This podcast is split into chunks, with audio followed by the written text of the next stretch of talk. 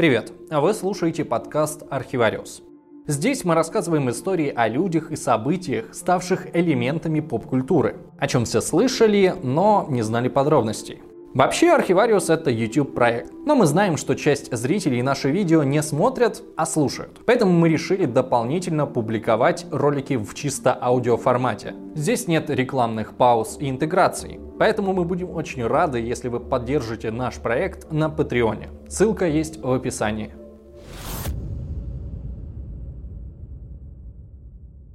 Масоны, кто они? Тайная организация, которая управляет всем миром, которая имеет отделение во всех странах и диктует правителям свою волю? Или может быть клуб по интересам для аристократов? Какое отношение к масонам имеют рыцари-тамплиеры и какую роль масоны играли в революции 1917 года? И почему Толстой сделал Пьера Безухова именно масоном? И наконец, чем занимаются эти масоны именно сейчас и почему их называют вольными каменщиками. Давайте же во всем этом разбираться.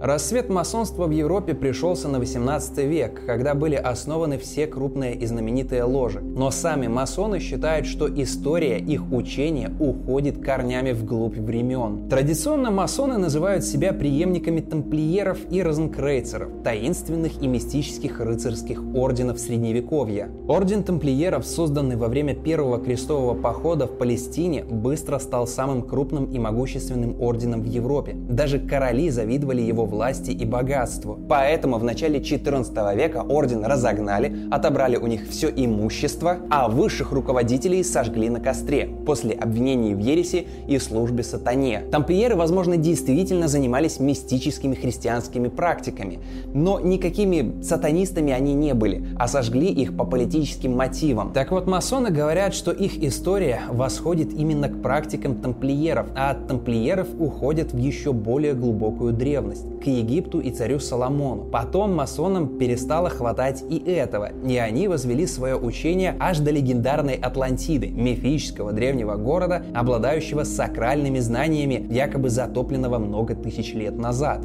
Естественно, многим интересно было узнать древние секреты, особенно если ты живешь в 17 веке. Еще больше тебе этого хочется, когда тебе говорят, что мы в нашей тайной секретной организации сохранили эти знания в неприкосновенности. На деле же история масонства не имеет ну прям никакого отношения ни к Атлантиде, ни к тамплиерам как таковым. Просто всем хочется сделать себе биографию, ну, повнушительней. Даже нам при составлении резюме хочется иногда преувеличить свои заслуги, чего уж говорить о других. Взять хоть русских князей. Сначала для чувства собственного величия им было достаточно вести свой род от Рюрика. Но Ивану Грозному этого стало мало, и он решил возвести свое происхождение аж к древнеримскому императору Августу. Понятно, чем сильнее становится организация, тем дальше вглубь веков она хочет увести свою историю. Но откуда же на самом деле возникли масоны? Большинство любителей истории вольных каменщиков убеждены, что масонство как полноценное движение в современном нам понимании зародилась в 1717 году, когда была основана будущая Великая Ложа Англии. Но на деле масоны появились намного раньше. Первые манускрипты, которые относятся к масонству, датированы концом 14 века. Причем эти документы являются компиляциями еще более ранних текстов. Старейшая ложа в мире, о которой сохранились документы, основана в 1599 году. Это Эдинбургская первая ложа. Создана она была на 120 лет раньше, чем Великая ложа Англии. Вообще, к концу 16 века в Шотландии было уже множество масонских лож. Чем же занимались эти первые ложи и почему масонов называют каменщиками? Дело в том, что в Европе в средние века рабочие объединялись в так называемые цеха или гильдии. Кожевенников, красильщиков, столеров и прочих. Цеха обладали монополией на определенный род занятий, регулировали цены, защищали своих членов. Это были своеобразные рабочие братства. На тех времен к нам дошло такое понятие, как цеховая солидарность. Так вот, первые масонские братства – это гильдии каменщиков. Масон в переводе со старофранцузского как раз и значит каменщик. Причем объединяет прям вообще всех, кто работает с камнем. От простых каменотесов до строителей и архитекторов. А когда у вас есть закрытое общество,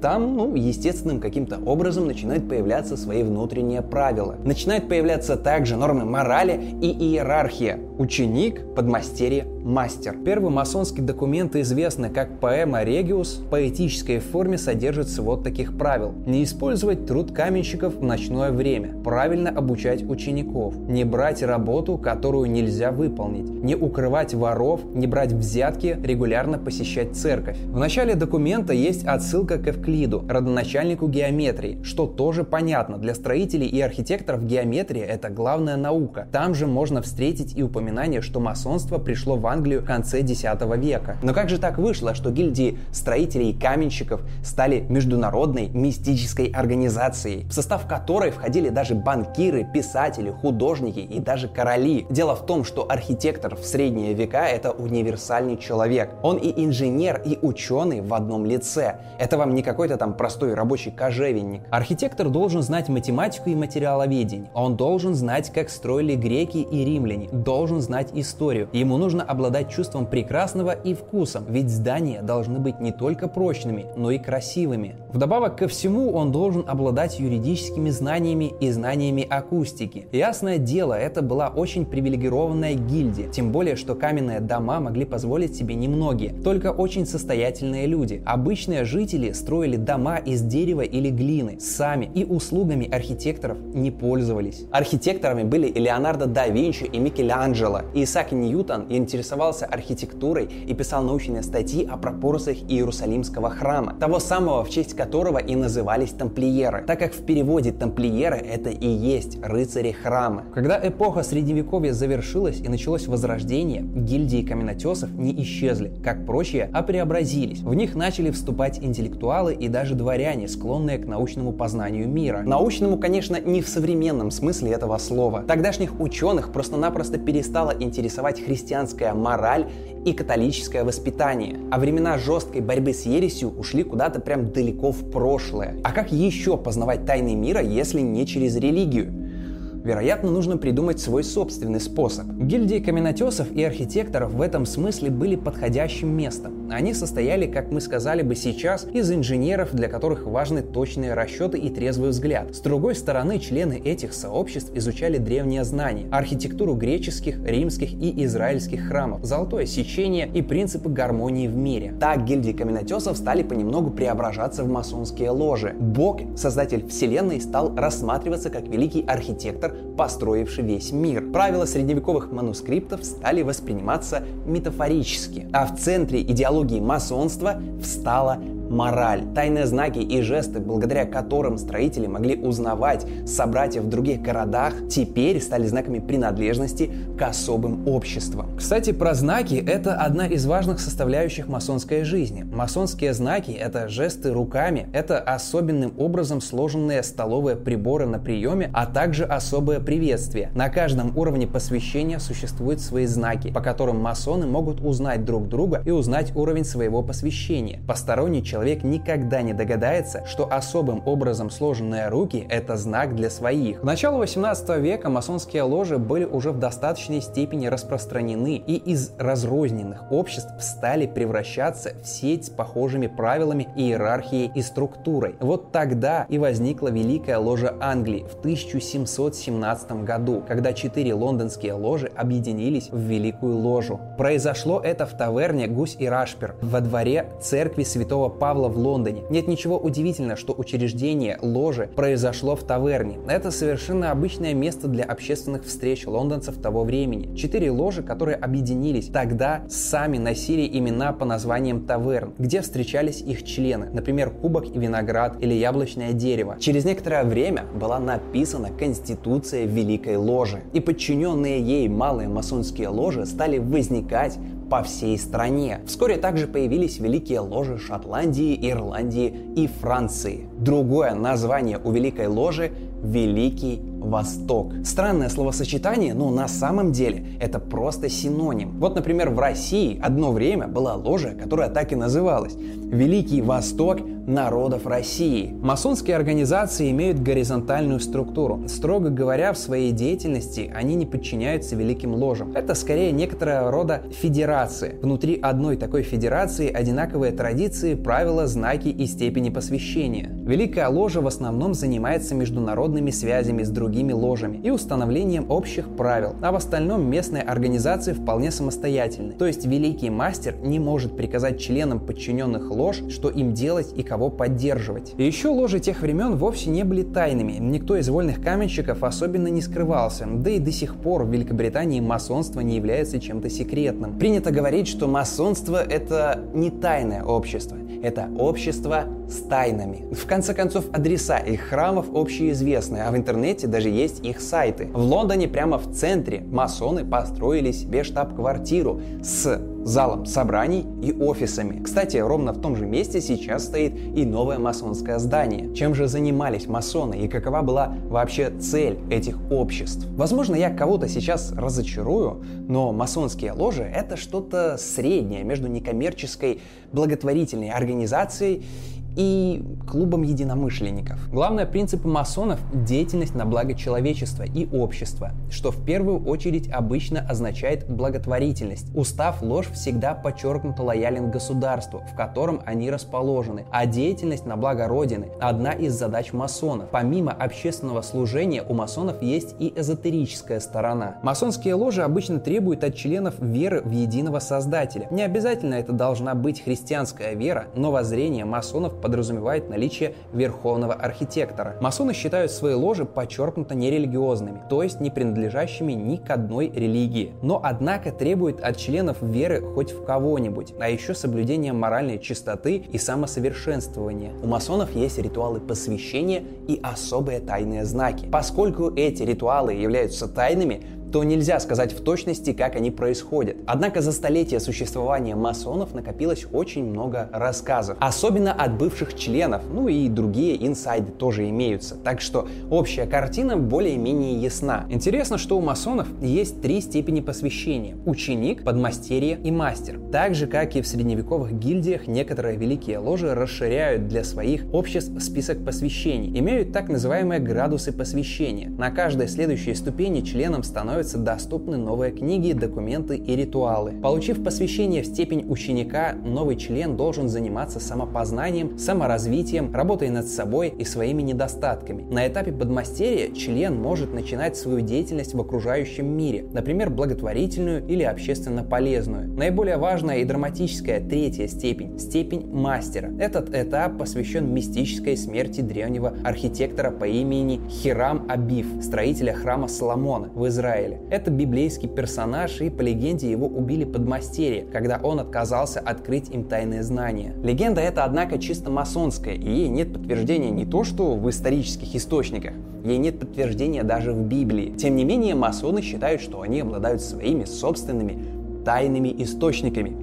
Ну а свои тайные источники, конечно же, врать не будут. Каждое следующее посвящение связано с определенными ритуалами. Вот, например, как проходит принятие в орден нового члена. Он вводится в специальную комнату для размышлений, обнажает правое колено, на его глаза накидывается платок. Так он стоит полчаса в комнате размышлений. Эту комнату охраняют несколько братьев с мечами в руках. Они стоят как внутри, так и снаружи. Рядом с кандидатом находится его рекомендатель. Все молчат. Все предметы в комнате для размышлений черного цвета клепсидра, фонарь, кости скелета, кусок черствого хлеба, кувшин воды. Все они взяты из Библии и все являются символами смерти. Посвящаемый составляет завещание и оставляет все ценные предметы за дверью. Затем проводится длинный ритуал, в течение которого ученик должен стучаться в дверь, просить посвящения, его спрашивают определенные вопросы, на которые он должен дать определенные ответы. А ему дают разное питье, то горькое, то сладкое, показывают предметы, заставляют приносить приносить клятвы. Он проходит разные символические путешествия под землей, по воздуху и так далее. Затем с него снимают повязку, и он видит братьев ложи, наставивших мечи ему в грудь. Ну и так далее. В конце концов, его торжественно принимают в члены, показывают знаки его уровня и допускают на собрание, дарят традиционные фартук и перчатки. Отныне новый брат должен хранить в тайне секреты ложи и поддерживать других братьев. Но взамен он получает возможность пользоваться и их поддержкой поддержкой тоже. Чтобы стать масоном, одного желания недостаточно. Нужно быть достаточно взрослым, обычно не моложе 21 года и не иметь проблем с законом. Нового члена должны порекомендовать действительные братья, а если он не знает таковых, то это один еще дополнительный квест. Нужно найти такового, познакомиться с ним и сделать так, чтобы он тебя порекомендовал. Перед инициацией члены ложи все вместе голосуют за новичка. Религиозные убеждения кандидата не особо важны. Изначально масонами были, конечно, только христиане, но это были просвещенные христиане, которые воспринимали Библию не буквально и были открыты к интерпретациям. Сейчас масоном может стать и мусульманин, и иудей. Главное верить в единого Создателя. В некоторых современных ложах и это правило становится необязательным. Допускаются и агностики, и атеисты. Интересно, что несмотря на то, что ритуалы прописаны очень точно и отклоняться от них нельзя, они все же отличаются в разных великих ложах и странах. Ритуалы не кодифицированы, то есть у них нет четкого сценария. В первую очередь они должны выражать некий смысл, проводить членов через определенную историю, но мастера ложи могут видоизменять эти ритуалы как хотят. Ритуалы меняются со временем, но в них есть и общие черты. Это символизм, смерть, права и обязанности. Во всех масонских ритуалах присутствует циркуль и угольник.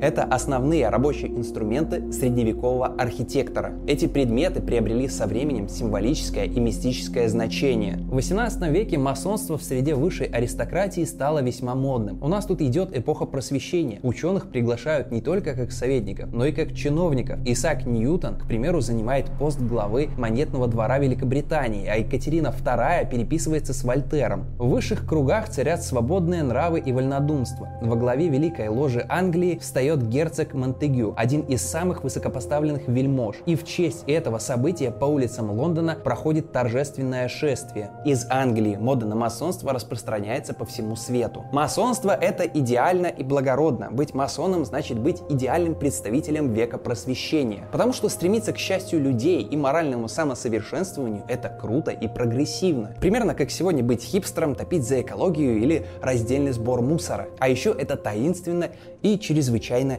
интересно. Плюс к этому в среде масонов царят демократические порядки, и можно найти друзей во всех уровнях власти, во всех государствах. Масонами были очень высокопоставленные и известные лица. Джордж Вашингтон и еще 14 других президентов США. Вольтер, Гёте, Моцарт, Оскар Уайльд и три короля Англии. Уинстон Черчилль, король Пруссии, Фридрих Великий и несколько президентов Франции. Есть даже сведения, что Петр I тоже вступил в масонскую ложу, путешествуя по Европе. Конечно, оказаться в такой компании очень и очень выгодно. В конце концов, масонские ложи стали не более чем своеобразным клубом для своих. В них собираются единомышленники, которые проводят время в хорошей компании. Туда попросту не допускают людей, которых не хотят видеть. Никаких особых обязанностей у тебя тоже нет. Нужно всего лишь платить членские взносы и присутствовать на собраниях. Зато ЧСВ понимается тоже на порядок. Ты же теперь не просто там какой-то хрен с горы, а член тайной организации. Именно это вызвало диссонанс у Пьера Безухова из романа «Война и мир». Он-то хотел вступить в могущественную организацию, занимающуюся спасением мира, а попал в клуб скучающих аристократов с немного необычным антуражем. Как же клубы скучающих аристократов превратились в глазах людей в таинственную организацию, которая устраивает революции, ставит и снимает президентов и управляет миром? Ведь пока что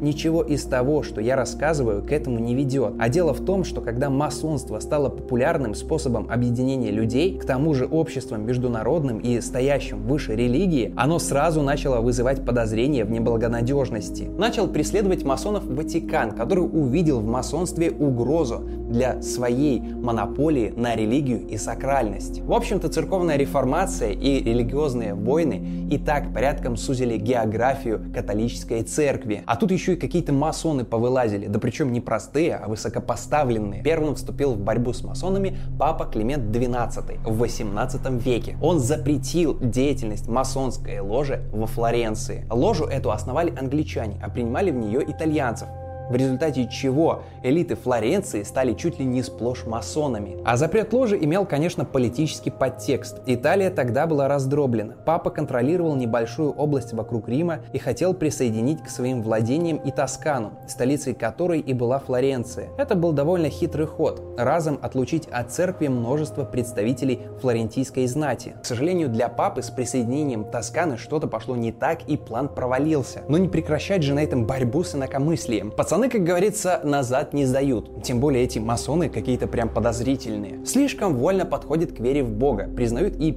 протестантов, и католиков, и даже православных. Как-то это, короче, не по-пацански. На всякий случай надо бы запретить. В итоге весь 18 и 19 века папы римские последовательно издают энциклики против масонов. Энциклика это, если что, такой документ, который издает папа по поводу каких-либо важных э, политических или общественно-социальных явлений. Типа документ, в котором в красках описывается позиция папы по поводу какого-то явления. И то, как к этому явлению должны относиться католики. Но как как часто это бывает, эффект получился обратным. Запрет начинает привлекать к масонам новых членов. Всегда хочется участвовать в чем-то секретном, тайном, оппозиционном. Тем более, если это не особо опасно и ничего от тебя не требует. Но потом, примеру пап начали следовать и многие правители. Часто были ситуации, когда твои политические оппоненты состояли в масонской ложе. И зачем напрягаться, вступать в дебаты или придумывать какие-то хитрые махинации, если разом можно разделаться со всеми врагами? Просто-напросто объявив всех масонов членов нежелательной организации, иностранным агентом или же богопротивным сборищем. А чтобы лучше дискредитировать врага, нужно приписать ему как можно больше силы, а также тайных знаний и связями с иностранными вражескими государствами. Поскольку масоны, общество тайное и никому особо было неизвестно, чем они там все занимаются, то можно приписывать масонам любые грехи и любое могущество. Так намного проще сплотить э, своих единомышленников вокруг одного конкретного врага. Ну и получается, что чем больше государства и правители борются с масонами, тем более зловещие и могущественные организации они якобы становятся. Они враги и в Италии, и в Испании, и в России. В нацистской Германии масонов вообще преследовали наравне с евреями и уничтожали в концлагерях. В СССР, естественно, тоже масоны были запрещены. Если посмотреть на карту и попытаться понять, в каких странах с масонством боролись сильно, а в каких нет, то окажется, что наиболее свободно масоны чувствуют себя в протестантских странах, где более лояльно относятся к новым вероучениям. В католических странах и в России масонство далеко не так популярно,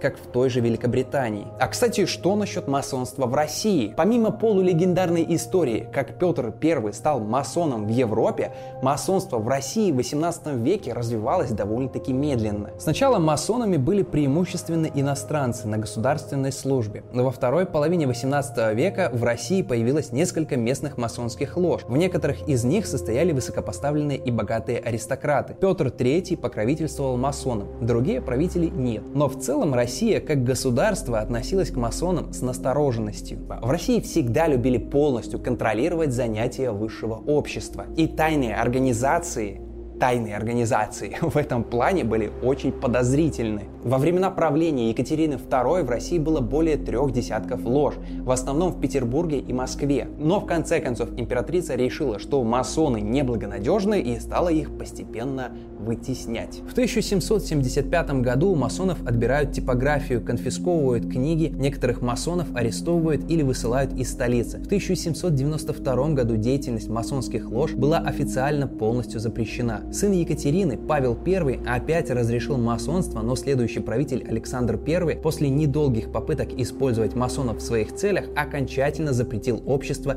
вольных каменщиков. Впрочем, помимо масонства были запрещены вообще любые тайные общества. До полного запрета масонов в России ими, однако, успели побывать и Карамзин, и Суворов, и Кутузов, и даже Пушкин. Александр Сергеевич, к слову, когда понял, что масонство это просто клуб для своих и никакого там секретного таинства нет, потерял к вольным каменщикам интересы и просто перестал ходить на встречи. Итак, в 1822 году все общественные организации были запрещены и оставшийся век в России продолжался жесткий контроль над любыми движениями и организациями. Разрешены были только официальные благотворительные общества, любая другая самодеятельность, даже студенческие землячества были запрещены. Конечно, тайные общества и даже партии продолжили существовать, несмотря на запрет, но вот конкретно масонство потеряло свою популярность. Раньше это был респектабельный тайный клуб для богатых и знаменитых. Сейчас же рисковать своим высоким положением и капиталом ради ритуалов и встреч с друзьями не очень-то и хотелось. Высокопоставленные дворяне покинули движение, а молодые оппозиционеры предпочитали примыкать к новым революционным организациям, а не к морально устарелым масонам. Поэтому масоны в России как-то сами собой заглохли почти на целых 90 лет. Все поменялось в 20 веке.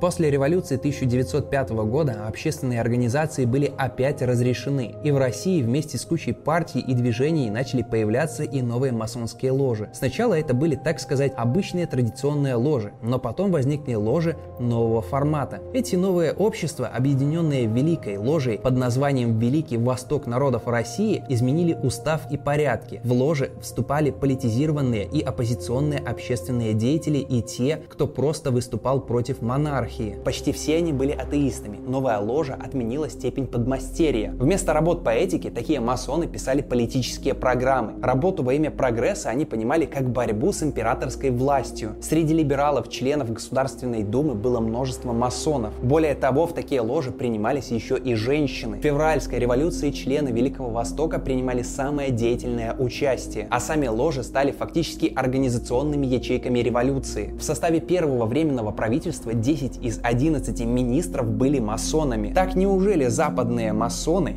через Великий Восток не руководили организацией революции в нашей стране? Конечно, нет. Во-первых, во время Первой мировой войны ни один союзник не хотел никаких политических катаклизмов в России. Во-вторых, эти новые масонские ложи в России не признавались мировым масонским сообществом. Слишком уж они отличались от традиционных. Да и вообще, масоны и революция? Да вы что? Масоны из Франции, Англии и Швеции справедливо считали, что Великий Восток народов России не может считаться классической масонской ложей и не признавали его членов своими братьями, хотя сами русские масоны продолжали себя называть масонами. Кто бы им запретил? Ну ладно, допустим, с этой конкретной ложей вопросов нет. Но все равно же масоны распространены по всей планете. В любой стране они есть, и в каждой стране масонами будут высокопоставленные политики, предприниматели и актеры. Они все друг к другу хорошо относятся, у них одинаковые цели и тайная связь друг с другом. Что это, скажите мне, как не мировое правительство? На деле не надо путать причины и следствия. Высокопоставленные политики и актеры становятся масонами, потому что могут там найти себе подобных, богатых и важных людей. Не масоны становятся политиками благодаря своему обществу, а наоборот, политики становятся масонами, если им близки эти взгляды, если там тусуются их друзья. Масонство, как я уже говорил, это клуб по интересам с немного мистической и туманной историей. Многие богатые люди собирают, к примеру, живопись и отдают за нее огромные деньги. Эти любители живописи тоже объединены в клубы, сообщества и знакомы друг с другом. Это тоже актеры, политики и бизнесмены. Никто почему-то не говорит, что настоящее мировое правительство – это любители живописи. А еще никак нельзя сказать, что масонские ложи имеют иерархии и подчиняются единому центру. Как раз наоборот, все великие ложи действуют абсолютно независимо и никому не подчиняются. Более того, масонство сейчас разбилось на несколько течений, и не все ложи признают друг друга. Кроме того, одной из обязанностей масона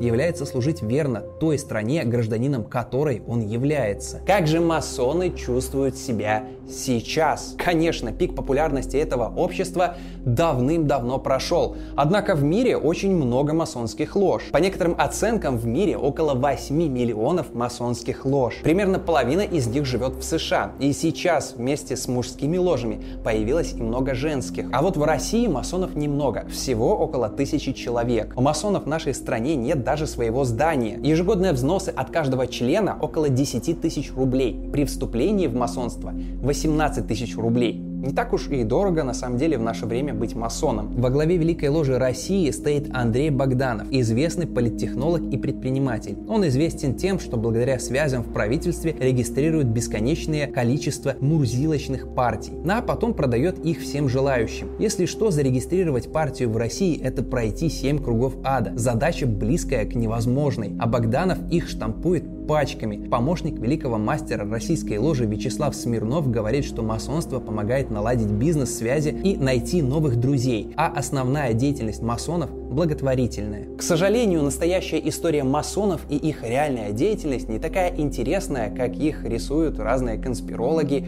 и многие недалекие люди. До сих пор есть множество статей и роликов на ютубе, которые разоблачают масонский заговор, а также мировое правительство, которое сплошь состоит из масонов. Для этих теорий масонство благодатная почва. Символику масонов, например, глаз в треугольнике, можно встретить и на американском долларе, и на Казанском соборе. Он встречается и на иконах, и на домах, и на кораблях, и даже на татуировках. Однако этот глаз, всевидящее око, не является чисто масонским символом. Это символ божественного присутствия и всевидения, не более того. Поскольку масоны вроде как покрыты тайной, то всегда можно сказать, что мы не знаем наверняка, чем они там занимаются. Совершают ритуалы, имеют связи во всех странах, проникли во все сферы жизни. Как доказать, что они правят миром? Да никак. Но верно и обратное. Доказать, что они правят миром, тоже довольно-таки сложно. У всех этих теорий есть одно слабое место. Конспирологи предполагают, что мировое правительство и масоны, как его исполнители, действуют согласно сложенному и детально разработанному плану. И везде этот план срабатывает, ведь мировое правительство управляет всей планетой и все контролирует. На деле же так может думать только тот, кто никогда не пытался скоординировать ремонт у себя в квартире. Элементарная задача с участием всего трех рабочих никогда не срабатывает по четко